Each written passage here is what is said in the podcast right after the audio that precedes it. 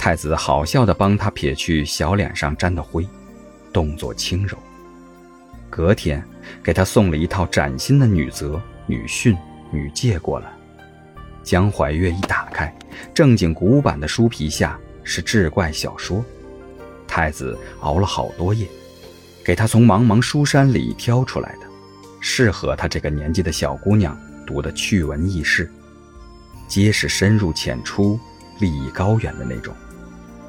再长大一些，江怀月捡到了一只小兔子，养在自己院子里，新奇的很，天天都要盯着兔子吃草睡觉。兔子越养越黏，并且醋劲儿好大。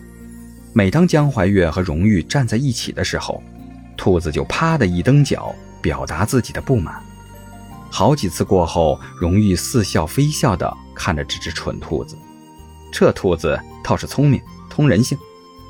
第二天，江怀月的餐桌上多一道麻辣兔头，他吃得很香。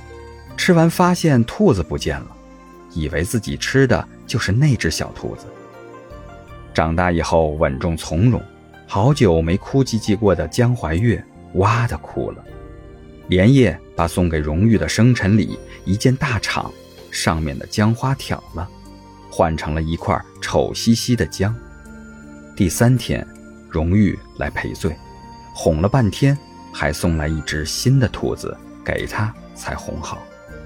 新兔子更加可爱，不会吃醋，只知道可爱的干饭。第四天，不经意间被江怀月知道了。原来餐桌上的兔头是厨娘买来的，那只兔子是自己跑丢的，现在又从草丛里钻出来了。不过旧兔子失了宠，被荣玉送走了。再后来，他们顺理成章定了亲。